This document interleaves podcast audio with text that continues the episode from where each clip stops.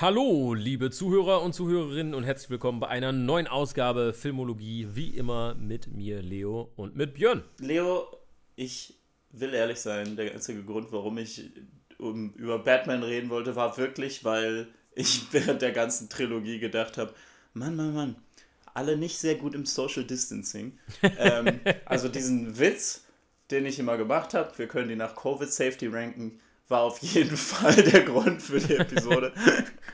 aber, äh, aber dann habe ich gedacht, wir können auch ein bisschen generell über die Batman-Trilogie reden. Und das ist unser Thema, die Nolan-Batman-Trilogie. Ganz genau. Also wir haben ja jetzt auch schon über Christopher Nolans Tenet geredet. Ähm, und da haben wir ja auch schon ein bisschen angefangen, über die Filmografie zu reden. Und man kann über Nolan-Filme eigentlich irgendwie immer reden, weil die einfach viel bieten. Und wir dachten so, jetzt, wo ja auch ein neuer Batman-Trailer rausgekommen ist gerade, ähm, könnte das natürlich auch nochmal passen, ähm, wieder über die alten und vermutlich mit beliebtesten Batman-Filme überhaupt zu reden. Äh, ja, und ich habe die jetzt vor zwei Wochen oder so, habe ich die nochmal einmal komplett geguckt, bevor mhm. wir in mhm. Tenet gegangen sind habe ich die einmal an einem Tag komplett durchgezogen. Äh, weil was macht man sonst mit so einem schönen Tag im späten Sommer? man guckt genau. einen Haufen Batman-Filme. Also ich hatte sie ähm, mit meiner Verlobten geguckt und äh, das äh, war, also die hatte die noch nicht gesehen. Ja, kann ich jetzt sagen. Sneaky Details. Sneaky, sneaky Details. Ja, ähm, und äh, die hatte die nämlich noch nicht gesehen und so haben wir die alle zusammen geguckt. Ähm, ja, normalerweise kommt ja immer meine übliche Frage. Batman, wie stehst du dazu, Björn? ja, es äh, ist, ist, ist cool, ne? Ist, ist geil. Halt eine, eine, eine Verkörperung unseres, äh, unserer faschistischen Impulse, wo wir uns einfach nur in ein äh, Fledermauskostüm zwängen wollen und Kriminelle verprügeln. Aber auf der anderen Seite macht es auch tierisch Spaß. Ja, auf jeden Fall. Also der Batman-Ansatz ist, wenn man zu sehr darüber nachdenkt, nicht so richtig sinnvoll. Aber das Coole an Batman ist halt wirklich auch, dass es so ein Held ist, der so viele verschiedene irgendwie Iterationen hat und mhm. ähm, jeder irgendwie einen neuen Twist da dran bringt oder immer so ein bisschen auch repräsentiert, äh, so wie so die Zeit ist. Ich mag tatsächlich irgendwie alle äh, Batman-Filme, die bisher rauskamen. Äh, ich habe ja auch den 1960er-Film äh, Batman hält die Welt in Atem mit Adam West, der so mega goofy ist. Den kann man trotzdem irgendwie genießen für seinen Camp. Ähm, mit Shark Repellent. Bad genau, Shark genau, genau, das Anti-High-Bed-Spray. und ähm, aber auch die Tim Burton-Filme äh, mag ich total gerne für ihren, für ihren Stil irgendwie. Für mich, ich weiß nicht warum, aber die Tim Burton-Filme sehen immer für mich so ein bisschen vom Look aus wie so eine äh, Warner Brothers Stunt Show. Ja, ja, ja, auf jeden Fall. Vielleicht denke ich das auch nur, weil ich als Kind immer die Batman Warner Brothers Stunt Show äh, gesehen habe, wenn ich, wenn ich in, äh, im Moviepark war. Aber, beziehungsweise damals noch Warner Brothers Movie World. Und aber auch so, also selbst die Joel Schumacher, so die Filme, also erstmal war ich so jung, dass ich es noch witzig fand, irgendwie mit dem Riddler und und Two-Face und Poison Ivy und Arnold Schwarzenegger als Mr. Freeze. Ice to meet you. Genau. da war ich noch jung genug, um das witzig zu finden. Ähm, und deswegen habe ich da so ein bisschen Nostalgie für die Filme auch auf jeden Fall, auch wenn sie natürlich irgendwie ziemlich mies sind in vielerlei Hinsicht. Besonders wenn man Bane betrachtet, besonders auch jetzt im Vergleich zu der Nolan-Trilogie. Ähm, aber es gibt natürlich auch so ein paar coole animierte äh, Batman-Filme, ne? Batman Under the Red Hood ist richtig cool. Mhm. Ähm, sonst habe ich noch Batman Gotham Knight, fand ich irgendwie ein ganz interessanter Take und Batman das ist Year der One. Mit den Gotham Knight ist der mit den verschiedenen Geschichten, genau, genau, wo so, so ein paar Kids treffen sich und erzählen so verschiedene Geschichten. Ähm, nee, stimmt, das ist eine, genau, das sind verschiedene Stories. Ja, genau. Und ich glaube, das ist halt wirklich, also das hast du jetzt eben schon gesagt, aber das ist, glaube ich, wirklich das, was Batman im Moment einfach interessant macht, ist, dass Leute immer wieder neue Ideen bringen und so. Was auch dann vielleicht zum Thema wird, wenn man eben über die Nolan-Batmans redet, weil die, glaube ich, die Wahrnehmung von Batman so nachhaltig verändert haben. Voll, mega, auf jeden ich Fall. das Gefühl, dass es danach auf einmal, dass diese Vielfalt auf einmal irgendwie ein bisschen geschrumpft ist. Mhm. Gefühlt. Aber da sieht ja jetzt der neue Batman wieder so aus, als würde der wieder so ein bisschen mehr in den Hey, man kann damit halt Spaß haben. Ja, ja. Teil gehen, ne? Ja, also ich finde, ähm, ich habe ja die Nolan-Trilogie damals, ich habe ja ähm, The Dark Knight als erstes gesehen. Mhm. Und zwar nicht im Kino, sondern auf DVD bei irgendeinem Filmabend. Ich bin nach Kanada geflogen und in Kanada war er gerade nicht mehr in den Kinos und in Deutschland war er gerade noch nicht in den Kinos gewesen. Also es war so eine ganz, ganz komplizierte Überschneidung. Und äh, deswegen habe ich ihn leider verpasst. Aber damals, äh, ich hatte Batman Begins halt auch nicht gesehen. Und ich habe dann erst im Nachhinein Batman Begins geguckt, dann nochmal Dark Knight und dann halt Dark Knight Rises im Kino, den glaube ich sogar zweimal. Aber ähm, ja, du hast schon recht, also es ist super einflussreich. Ne? Auch Heath Ledgers äh, Darstellung vom Joker ähm, war ja auch einfach massiv äh, irgendwie hat massiv die Popkultur beeinflusst oder sich da sich da reingefuchst. Also was Dark Knight für so ein richtiger Moment war. Ich weiß noch, als der rausgekommen ist, habe ich so war ich bei Verwandten und dann lag da einfach so ein Spiegel rum und ich habe da einfach so ein bisschen drin rumgeblättert. Mhm. Und da war einfach so ein zweiseitiger Artikel über Batman drin. Ich war so über The Dark Knight und wie das, äh, wie der Film so 9-11 Imagery benutzt und so. Mhm. so. Mhm. Okay, wild stuff. Genau, sollen wir ein bisschen so Film für Film gehen, ein bisschen drüber reden? Genau, würde ich sagen, auf jeden Fall. Einfach, also der ja, erste ne? Film ist ja nur Batman Begins. Ja, was ich an Batman Begins finde, ist, dass der vom Look her doch nochmal anders aussieht als Dark Knight und Dark Knight Rises. Ich würde ja. sagen, Dark Knight Rises und Dark Knight sind ähnlich vom Look. Batman Begins, der hat noch ein bisschen mehr so dieses Comic-Booky-Ding, so ich habe die jetzt gerade erst gesehen und habe darauf wirklich auf, auch geachtet und es, ist, es stimmt echt. Also Batman Begins hat so einen, so einen spezifischen Look, irgendwie sehr gothic, sehr eben in diesem vielleicht Tim Burton-Style verhaftet oder zumindest inspiriert, wo alles sehr düster ist und genau. du bist in sehr vielen Gassen, wenn du in Gotham bist und so. Ähm, aber was ich gemerkt habe, ist, ich glaube, also klar, Dark Knight und Dark Knight Rises fühlen sich sehr viel mehr irgendwie so in einem Look verhaftet an, aber da ist doch mehr Konsistenz über die ganze Trilogie und auch ein Wechsel im Stil zu Dark Knight Rises nochmal, mhm. habe ich das Gefühl. Ja, denke ich auch. Also ich finde, für mich ist der, der ausschlaggebende Punkt ist einfach Gotham. Wie sieht Gotham aus? Ja. Weil ich finde, das ist eigentlich nochmal auch gerade in den Comics ähm, nochmal so ein, fast wie ein eigener Charakter, diese Stadt einfach. ich wollte gerade so als Witz sagen, es ist, als wäre Gotham ein eigener Charakter. Genau, ja, das ist, ist so ein bisschen der Standardsatz. Aber es ist ja wirklich so, weil du hast halt irgendwie wirklich so eine richtig abgemuchelte Stadt und in äh, Batman Begins ist ja so ein bisschen, ist das ja so ein bestimmter Stadtteil, der dann so richtig abgefuckt ist, ne, wo dann, ey, du hast irgendwie diese Mülltonnen, die brennen und so, weißt du, also ja, genau. Gotham irgendwie ist so, ist auch was Atmosphärisches irgendwie, ne? Also in Batman Begins verbringst du ja die äh, wenn wir in Gotham sind, verbringt man ja die meiste Zeit entweder in Wayne Manor oder halt in, äh, in den Narrows, was eben der Stadtteil ist, der dann mhm. eben diese, diesen sehr düsteren Gothic-Look hat. Mhm. Und ähm, es gibt dann so ein paar Szenen, die dann so in High Society Hotels sind und so. Äh, und die fühlen sich dann auf einmal sehr irgendwie Dark Knight an auch. Mhm. Das ist halt, das ist halt schon cool. Aber generell, also der, der, der Film ich war auf jeden Fall nochmal überrascht, weil ich glaube, man, man vergisst eigentlich, wie viele so Moving Parts dieser Film hat. Ne? Mhm. Also diese Filme sind ja generell, also Nolans Ding ist ja immer so, versucht so seine, seine Zuschauer genug zu respektieren, dass sie auch mit vielen Handlungssträngen und so weiter klarkommen.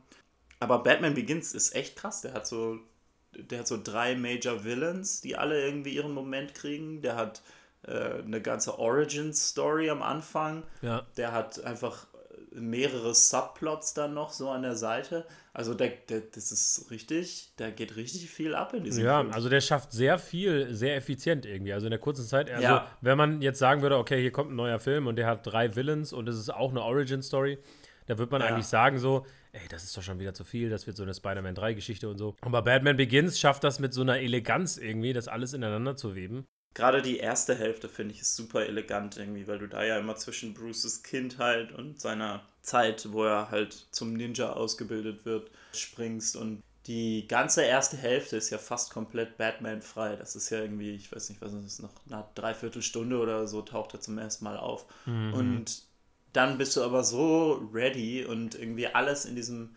Film ist so perfekt aufgebaut schon ähm, dass du dann einfach Gas geben kannst. Ne? Also das ganze Ding ist ja, äh, also das ist ja thematisch sehr um das Thema Angst irgendwie aufgebaut und wie man die über überkommt Fall. oder genutzt und so. Mhm. Und es ist einfach richtig gut, wie alles da irgendwie reinspielt. Ne? Also Russell Gould spielt da rein, Scarecrow spielt da offensichtlich rein. Ja. Ne? Ähm, und halt sogar Falcone, der, der Mobster, spielte halt auch rein, als deswegen, deswegen funktioniert das alles so gut ja. zusammen. Zum Thema Angst muss ich jetzt als äh, Psychologe auch nochmal sagen. Es wird ja ständig mhm. gesagt, Batman hätte PTBS und so. Ne? Und äh, ah, ja. also es wird ja häufig gesagt. Ah, ja. ja genau. Ja. Äh, posttraumatische Belastungsstörung. Ähm, und ähm, es wird häufig gesagt, dass er das hat von da, als, er, als seine Eltern sterben, quasi. Aber mhm. das ist quasi der falsche Punkt, sondern Batman hat eine PTBS von seinem, äh, seinem Fall in diesem Brunnen wo diese ähm, ja. Fledermäuse auf ihn zukommen. Das Trauma ist ja dieser, dieser Schreck durch die Fledermäuse und das Fallen. Und, aber äh, kann, man, kann man nicht zwei Traumas haben für sowas? Ja, kann man schon, aber ähm, natürlich kann man zwei Traumata haben, aber das, wo er eine posttraumatische Belastungsstörung hat, also wo er die Symptome zeigt, ne, wo er irgendwie okay. Bilder sieht und wo er sich mhm. versucht von fernzuhalten, das sind äh, die Fledermäuse, weil ähm, hm. das ist sozusagen er geht ja auch raus. Also er kriegt ja dann Angst, als er die Fledermäuse auf der Bühne sieht, ne? ja. äh, mit seinen Eltern. Übrigens, also richtiger King-Move von äh, Thomas Wayne, der am Morgen noch mit seinem Sohn darüber redet, so, hey, I get it, du hast Albträume, wiederkehrende Albträume von Fledermäusen. Was ist mit einer Oper mit Fledermäusen? ja, man muss sagen, er verhält sich dann ja sehr gut, dass er mit seinem Sohn einfach rausgeht ne, und ihn dann auch noch in Schutz nimmt vor der Mama, dass er sich nicht schämen muss. Auf jeden Fall. Das Problem ist, dass dann seine Eltern erschossen werden, weil er rausgegangen ist. Und das natürlich dieses, dieses Fledermaus-Trauma, dass Fledermäuse ein schlechtes Oben sind, nochmal verfestigt mhm. quasi. Genau, so diese ganzen Flashbacks und Intrusionen und so, die hat er eigentlich von seinem, von seinem Fledermaussturz. Mhm. Und äh, dann macht er ja eine sehr gute äh, In-vivo-Exposition, indem er ins Cave geht und sich einfach mal den, den Fledermäusen aussetzt und dann ah, irgendwann right, seine Angst right. überkommen kann, sozusagen. Das nochmal ja. nur so, um das abzuklären. Was heißt immer Batman PTBS, weil seine Eltern gestorben sind. Aber das ist eigentlich nicht das, wo er ein Trauma hat, weil er auch in den Comics ja teilweise das Grab äh, immer aktiv aufsucht und so. Und eigentlich, wenn du eine PTBS hast, suchst du Sachen nicht aktiv auf und so und, und äh, vermeidest mhm. die ja. Und das macht er halt, bis er Batman wird mit Fledermäusen. Aha, so, Psychology Lesson over. also, ähm, ich habe ja mal irgendwann so diese ganz alten Batman-Comics gelesen, so ein oder zwei.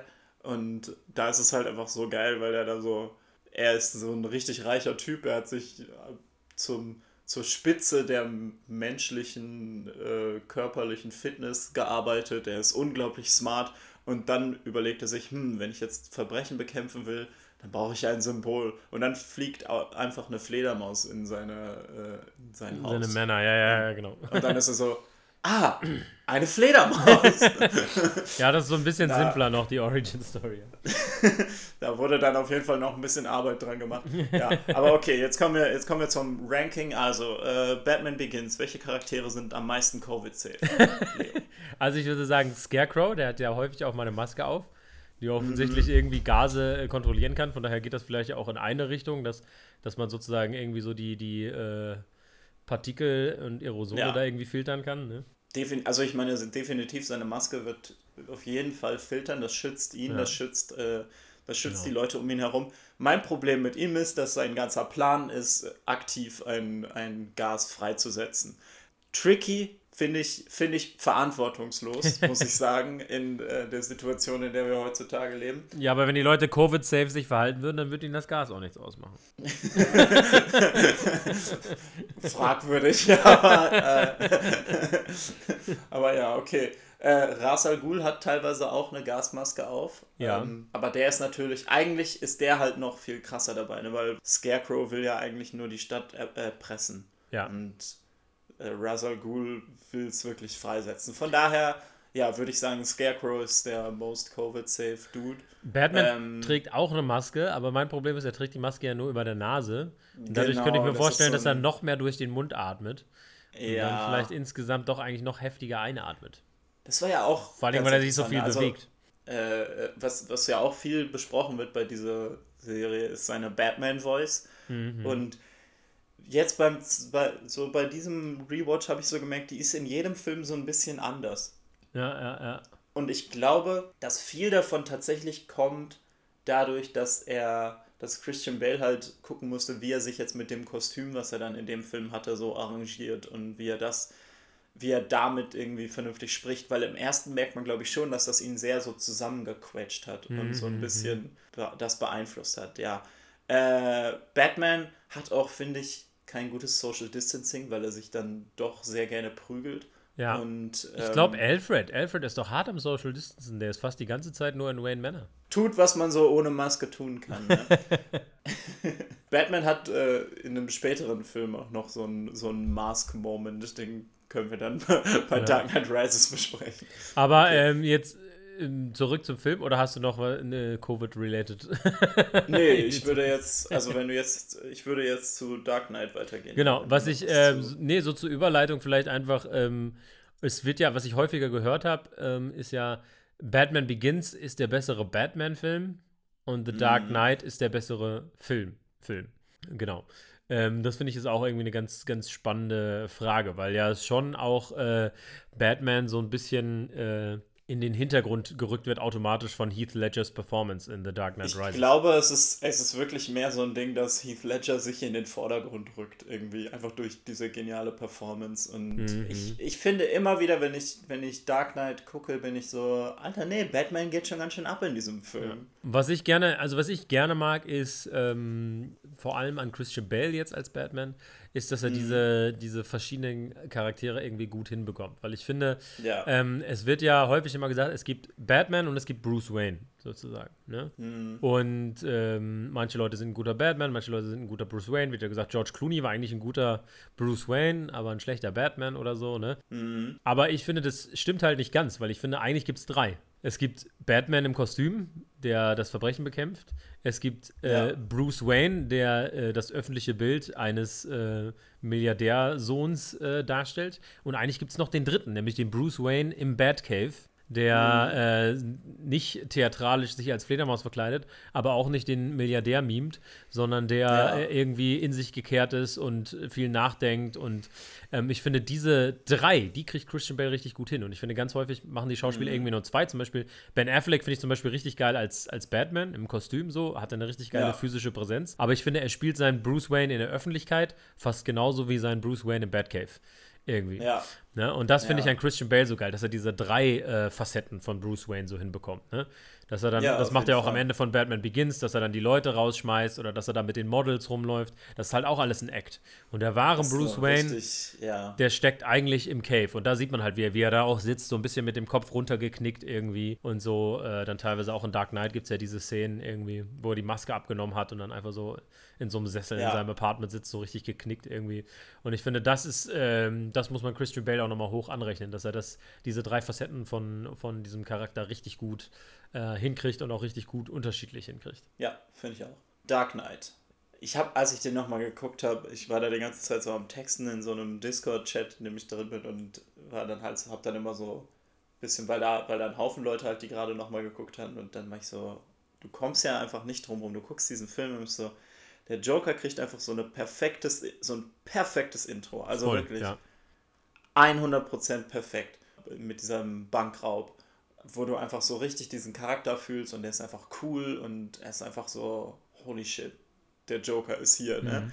Und dann kommt die, dann kommt diese Batman-Szene und dann kommt ja irgendwie so zwei, drei Szenen später ist schon die, die zweite perfekte Introduction für den Joker, wo diese, diese wo diese ganzen Mafia-Bosse sich zusammen unterhalten und dann kommt Joker rein und ist so, guess what, Leute, ich bin hier und ihr könnt mir nichts.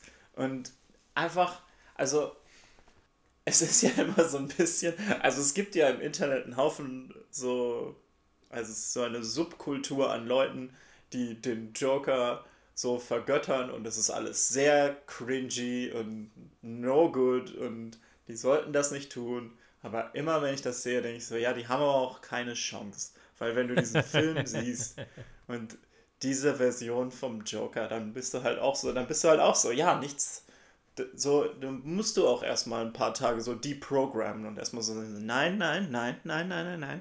Nicht alles ist Anarchie und wir sind, im Grunde genommen sind wir gute Menschen. Da muss man sich erstmal dran erinnern, weil diese Performance einfach so gut ist. Mhm. Also, das ist halt wirklich so eine, nicht nur irgendwie Top 3 Performance in irgendwie Comicbuchfilmen. Das ist so eine richtige, einfach eine der besten Performances, die ich je gesehen habe, glaube ich. Ja. Und weil Ach. das einfach so hypnotisch ist und du kannst einfach nicht weggucken. Ja, also es ist wirklich, also was Heath Ledger da geleistet hat, das, das kann man echt, also da gibt es keine Übertreibung für, weil, weil alles, was man darüber sagen kann, an positiven Dingen ist halt einfach wirklich so, ne? Ja. Und wenn man überlegt, dass so ein Outcry gab vorher wohl, ne? Also es war noch die Zeit, wo ich jetzt noch nicht so im Internet-Film-Bereich rumgewabert bin, ne? Aber damals gab es ja wohl auch einen riesen Outcry, als, als Heath Ledger gecastet wurde, ne? Und äh, man muss Mhm. einfach sagen, ja, knocked it out of the park, ne? Also das ist wirklich Absolut. Lightning in a Bottle, das ist, das ist krass, das ist, das ist Ja. top, top notch einfach. Ja, und auch irgendwie so ein, so ein, so ein Charakter, der so tief irgendwie, tief irgendwie kreiert ist, ohne dass er dir so viel dazu sagt. Irgendwie, wenn er die, wenn er das erste Mal diese Wanna Know How I Got These Scars Ja. Geschichte erzählt, ne, dann merkst du so richtig so, oh, something's happening here. Und dann erzählt er die nachher nochmal, aber es ist eine andere und du bist so, was ist Ja. das? Und, Ähm, und er will sie ich eigentlich ein halt drittes einfach- Mal erzählen, ne? ja, ja, genau. Das ist so gut. Und ich, ich, also das ist einfach so richtig gut, aber was ich halt auch mag, ist, dass da irgendwie, du merkst irgendwie für alles, was sie dir nicht sagen, hast du so richtig das Gefühl, aber es ist da, weißt Ja, du? ja. Also du kriegst nie so die wahre Origin, aber du hast so das Gefühl, so sie ist aber da. Also der ist Ja. nicht irgendwie aus dem Nichts entsprungen. Ja, und der- also diese Details, ne, dieses kleine Lippenlecken irgendwie, was er immer macht und so, genau. ne, all solche Sachen, das, das kommt alles zusammen, seine Körperhaltung, die so leicht, leicht schräg, also es ist äh, fantastisch einfach. Ja, all diese Ticks und so. Also, und was ich ja auch sehr mag, ich weiß gar nicht mehr, wer das war, war das Patton Oswald? Ich glaube, Patton Oswald hat doch mal eine Theorie aufgestellt zu seiner Origin, die ich sehr mag. Okay. Äh, ich weiß nicht, ob du die mal gehört hast, wo er sagt, äh, er glaubt, dass der Joker ein äh, quasi Interrogator in der Army war. Also ein, ein Army Detective Mhm, Cop oder so, der halt Enhanced Interrogation Techniken und so kennt. Mhm. Äh, was ich so sehr cool finde, weil es gibt halt diese Szene, wo er darüber redet, wenn, wenn äh, ein paar Soldaten sterben, dann freakt keiner, weil das halt im Plan drin ist und das Mhm. stört ihn offensichtlich und so. Ja. Und dann gibt es die, die Szene zwischen Batman und ihm, wo Batman ihn verhören will und der Mhm. Joker ihm dann erklärt, wie man jemanden verhört. Und ich finde, das ist so eine, es ist so eine irgendwie passende Story irgendwie für ihn, wo, Ja, ich, so, ja. wo ich so denke, das muss eigentlich, also es kann eigentlich fast nicht anders sein. Ja, ja. Das ist Stimmt, eine, so stimmt, eine gute gut. Theorie für ihn. Besonders weil der Film ja auch sehr eben, wie wir vorhin schon kurz gesagt haben, so in 9-11 Imagery und irgendwie Mhm, generell, mhm. glaube ich, da drin so ein bisschen auch sein, so leicht verwurzelt ist und eigentlich so, ich kann mir den Joker halt irgendwie schon echt als Typen vorstellen, der halt dann aus dem Krieg zurückkommt und so dann Shit gemacht hat, der ihn einfach irgendwie über die, über die Klippe gestoßen hat, sozusagen. Ja, ich würde nicht mal sagen äh, leicht verwurzelt, ne? weil du hast ja wirklich einfach, Ja. ähm, du hast ja plötzlich einen Terroristen, der so eine Stadt in Atem hält, der einem vielleicht auch so ein bisschen widerspiegelt, äh, was man selber für Fehler hat, sag mal, als Gesellschaft. Und das ist ja auch ein bisschen das, was einfach passiert ist durch die Terroranschläge von 2001. Ne? Also das war so ein chaotischer Akt des Terrors, gleichzeitig auch so ein bisschen Spiegel an, an der Kluft zwischen der westlichen äh, Welt und dem Rest. Und ähm, das, was Batman da macht, mit diesem alle Telefone abhören, um dann irgendwie den Joker zu finden, Ja, äh, das ist ja schon sehr Bush-Ära-Politik. True. Und ich, wenn ich jetzt so drüber nachdenke, sind ja wirklich, also äh, Dark Knight und Dark Knight Rises dann beide sehr in, in Recent History verhaftet, ne? Weil Dark Knight Rises, finde ich, ist sehr so Finanzkrise und so, Mhm. irgendwie fühlt sich das davon sehr inspiriert an. Ne? Das hat ja so fast so ein Tale of Two Cities, irgendwie Le Miserable Vibe teilweise. Mhm. Aber ja, okay. So sehr ich jetzt eben noch gesagt habe, irgendwie Batman ist auch mega geil in Dark Knight. Ich glaube, was wirklich was raussticht, ist der Joker, ne? Ja, ja. Ähm, aber ja, Batman ist halt auch cool. Was mir bei Dark Knight irgendwie noch aufgefallen ist, ist, was ich einfach so, was ich glaube ich nie im Kopf behalte, ist, wie schnell dieser Film ist. Ne? Das ist ein Mhm, zweieinhalb mhm. Stunden Film und es ist einfach keine verschwendete Szene. Der bewegt sich so schnell. Wann würdest du denken, geht Batman nach Hongkong? So, wenn du das im Film irgendwo platzieren müsstest, jetzt aus der Erinnerung. ich hätte gesagt, erstes Drittel irgendwann.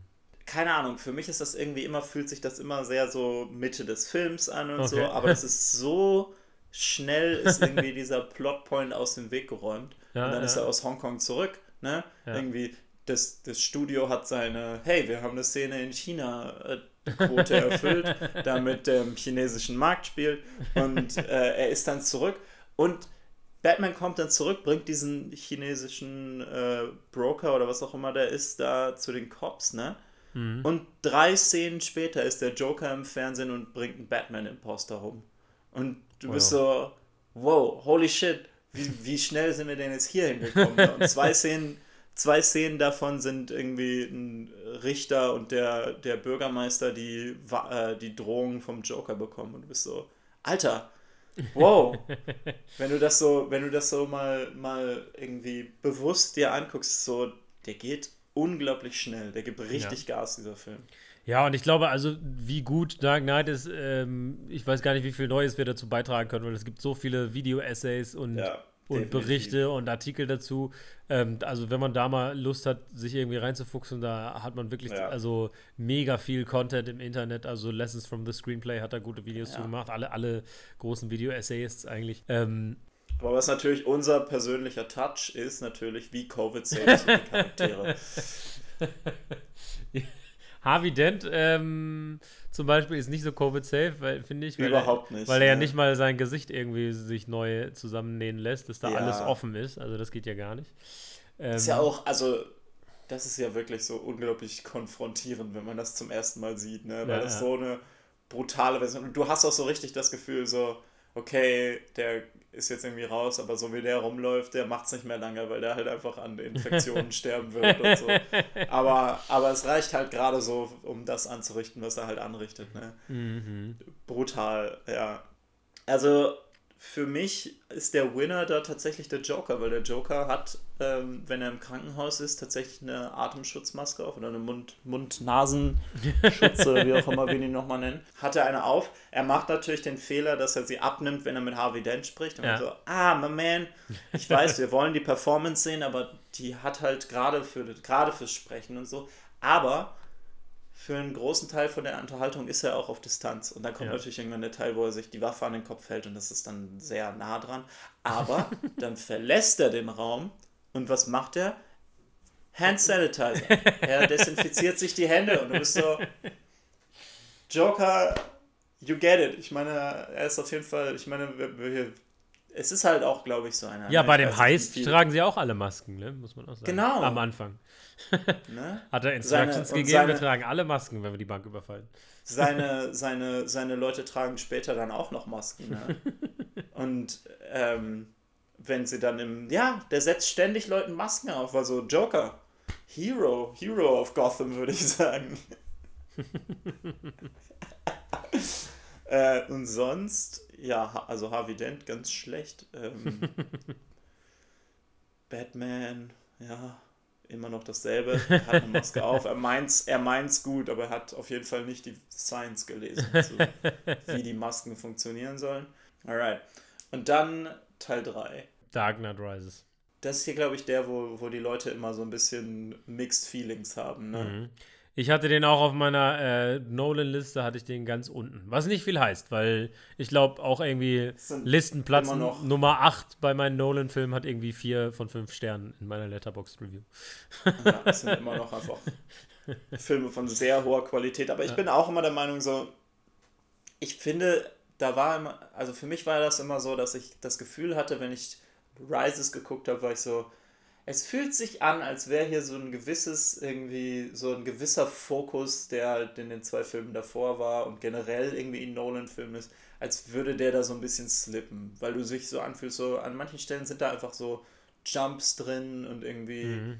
Aber ich weiß nicht, ich glaube, ich bin davon wieder so ein bisschen abgerückt. Weil, weil bei Dark Knight Rises war auf jeden Fall so ein Film, der, der diese, diese, diese so many Plot Holes Kritik vom Internet ja, ja, ja. gekriegt hat. Mhm. Und und je mehr ich irgendwie von dieser Kritik wegrücke als eine sinnvolle Kritik, weil wenn, also was interessiert es denn mich, ob es in der Verfolgungsjagd mit Bane, wo sie auf Motorrädern sind, auf einmal Nacht wird, mhm. wenn es halt cool aussieht. Ja. Das ist egal.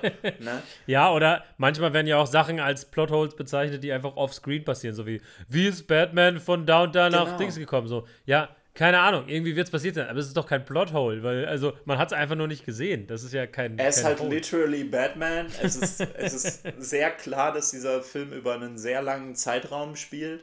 Und, und deswegen, ich habe den jetzt nochmal geguckt, ich habe einfach gedacht, so, holy shit, this movie is a blast. Es ist so richtig nice. Und der hat so eine ganze Kill the Rich-Thematik, äh, die mhm. ich sehr genossen habe. Ja, also ich habe letztens so einen Podcast darüber gehört äh, von den äh, äh, Lessons from the Screenplay-Leuten. Ähm, mhm. Die haben einen Podcast gemacht, den ich ganz interessant finde, wo sie drüber reden. Also, er ist eigentlich schon geil, aber dass er so ein bisschen so mit, mit seinen Themen, die nicht ganz durchzieht oder dann nicht ganz so eine Message ja. hat, irgendwie, weil am Anfang denkst du so, okay, Bane has a point oder so, und in der zweiten Hälfte ist es dann halt nur ja. noch, äh, nur noch äh, Abfuck irgendwie.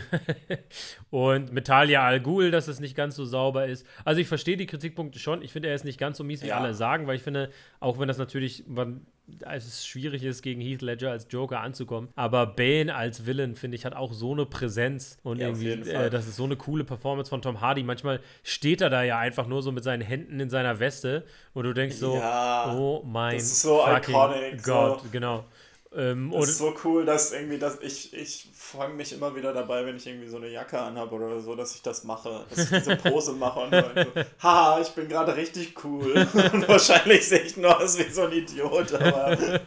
aber ich finde, ich finde, es gibt diese eine Szene, wo der, ähm, ich, der Charakter von Ben Mendelssohn will sich irgendwie umdrehen und Ben ja. legt ihm einfach nur so ganz, ganz leicht seine Hand auf also die, die Schulter. offene Hand. Ne? aber du denkst einfach, das ist das ist so, äh, so ein heftiger Power-Move einfach, den er da the macht. The most threatening shit I've ever seen. genau. ja, nee, ähm, also ich finde halt eben, also ja, ich glaube, dass die, die ganzen Elemente, die dieser Film dann irgendwie hat, am Ende nicht unbedingt alle irgendwie zusammenkommen. Mhm. Äh, aber dann doch, finde ich, sehr viele davon mhm. am Ende. Doch sehr, und das ist eine sehr schöne, irgendwie, äh, also es ist wirklich ein sehr schönes Ende für die Trilogie, gerade am Ende, finde ich. Ja. Aber ja, also es, der ist vielleicht ein bisschen weniger elegant als. Genau, also halt auch so die Kampfszenen sind zum Beispiel auch besonders. Ähm, die Kampfszenen sind zum Beispiel besonders irgendwie auch, ja, mittelmäßig choreografiert und Das ist aber tatsächlich irgendwie. das, wo ich so das Gefühl hatte, dass die ganze Trilogie so ein bisschen. Ja, aber ich also, finde find halt in Dark Knight Dark, Rises wird. Ich also, finde, die Probleme, die die ganze Trilogie hat, die werden in Dark Knight Rises nochmal deutlicher, ne? So dass dieser Batman-Voice ein bisschen ja, zu viel ist. Ja. Ne? Und ähm, solche Geschichten. Aber ähm, ich finde ja auch, Dark Knight hat auch manche Stellen, die nicht ganz so sauber oder so, oder die ich so super gut finde, aber Dark Knight ist so ein klassisches so, es ist, it's greater than this, it's greater than the summer, äh, warum kann ich denn nicht sprechen? Was ist los mit dir? kann ich denn nicht sprechen? it's greater than the sum of its parts. Nein, aber, ähm, auf jeden Fall. Okay, jetzt äh, sag's noch einmal clean. It's greater than the sum of its parts. okay, gut, das, das schneiden wir rein und äh, die Erklärung bleibt drin. Leute, this sounds weird, weil Leo es dreimal verkackt hat. Ähm, Alright, let's go. Äh, nee, was wollte ich jetzt sagen? Achso. Ähm, wir müssen aufhören, wir müssen aufhören, unser Publikum anzulügen. Ich habe mit ein paar geredet und die denken, wir würden nicht schneiden. doch, doch, wir schneiden. ähm, äh, also ich versuche, ja doch, wir schneiden schon recht viel auch. das bleibt alles drin. Das bleibt alles drin. Das ist okay, das ist okay. Ähm, heute, sind wir, heute sind wir real. okay, nee, was ich jetzt zu Dark Knight Rises auch sagen muss, ich finde Dark Knight Rises hat das beste Setpiece im ganzen, in der ganzen Trilogie und vielleicht in Nolans ganzer Filmolo Filmologie. Und zwar? Und zwar der Anfang, wenn Bane in dem Flugzeug gefangen ist. Das ist richtig geil, ja. Das ist einfach so geil. Alles an dem Ding funktioniert, ne? Irgendwie, du hast da so Peter Baelish, Littlefinger, den dieser so reinholt und seine Leute irgendwie einen nach dem anderen erschießt und der Typ ist da so, er hat da so einen und hält ihm so die Knarre an den Kopf und versucht von ihm herauszufinden, wer ist Bane, warum trägt er die Maske und so und er schießt ihn dann irgendwie dann sagt er irgendwie, genau, dann sagt er irgendwie so, uh, he didn't really talk so much. Und dann sagt Bane einfach so total cool, maybe he was wondering why you would shoot a man before throwing him out of a plane. Und einfach so, jede Line von Bane in dem ganzen Ding ist so gut. Da kommt ja auch so dieses, if I took that off, would it be painful? Yes.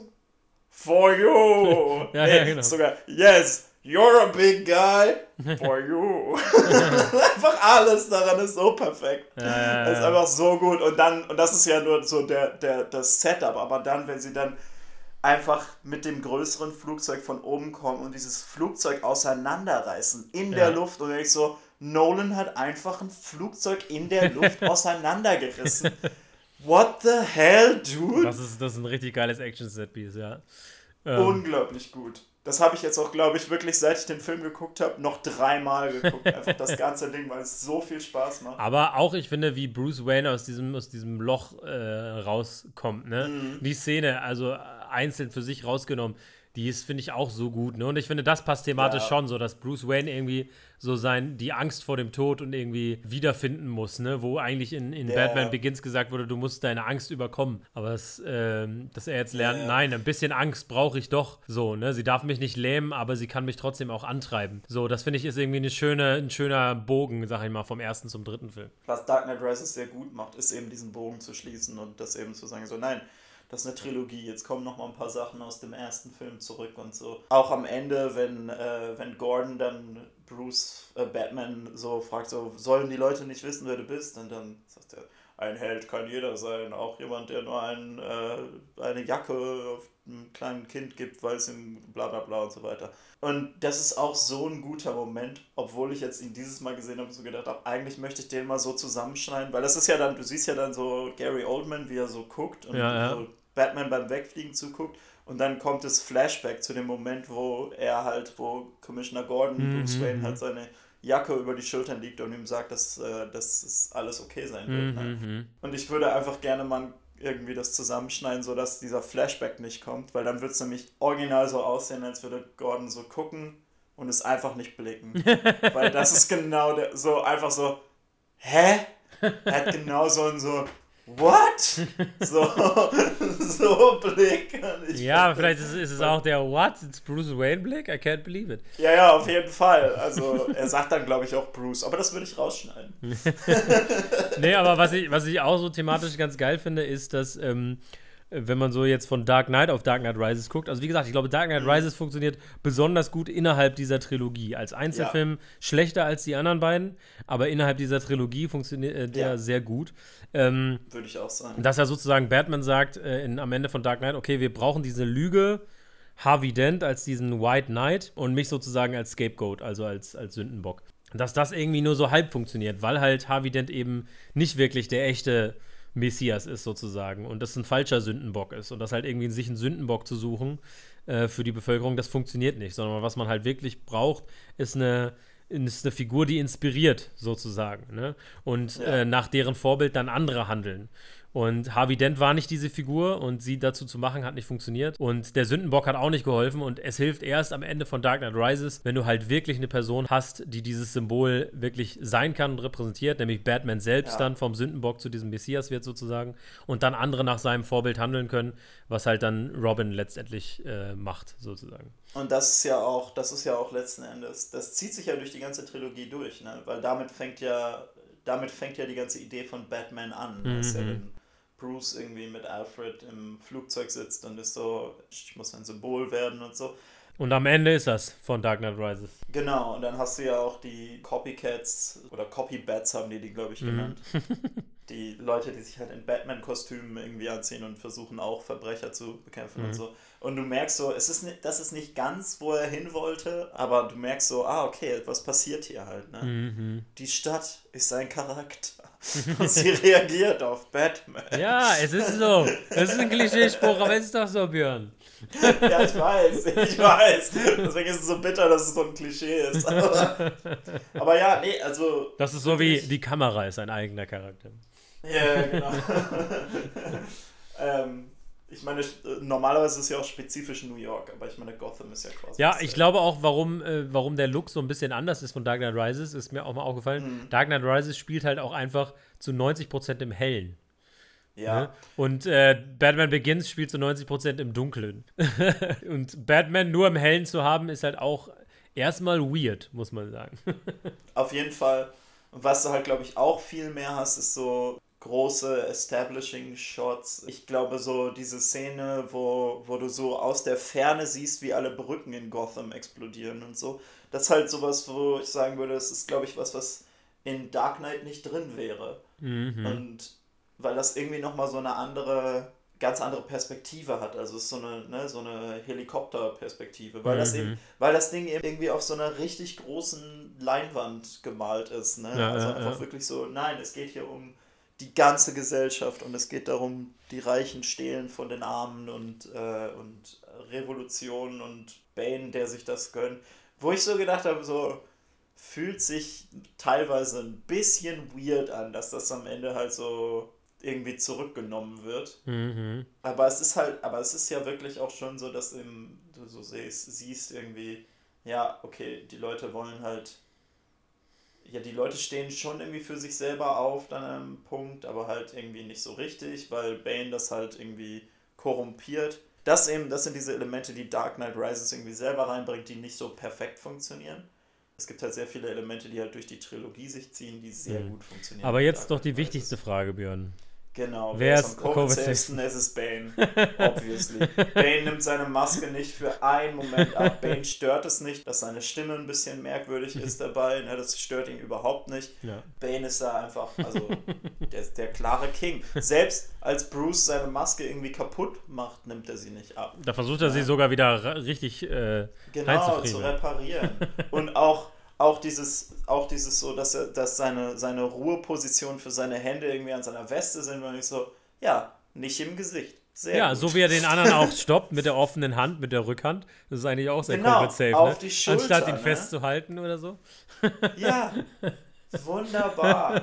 Bane, the hero we need ja. right now. Aber ja, Bane. Äh, außerdem, ja. Genau. Banes Monologe Bane. sind aber auch so geil. Also da muss man auch nochmal sagen, Tom Hardys Bane ist auch schon ikonisch. Und das ist so das Ding bei ja. Dark Knight Rises. Klar hat er hat er mehr Ungereimtheiten. Ich finde auch diesen Twist mit Talia Al Ghul, ähm, wenn man ja, da die ganze Story sich auch nochmal anguckt, das, das, passt auch nicht so ganz so. Ähm, ja. Musste sie jetzt Bruce Wayne bonen, damit das funktioniert? Oder war das einfach nur ein Bonus für sie? Also ist auch nicht so ganz klar.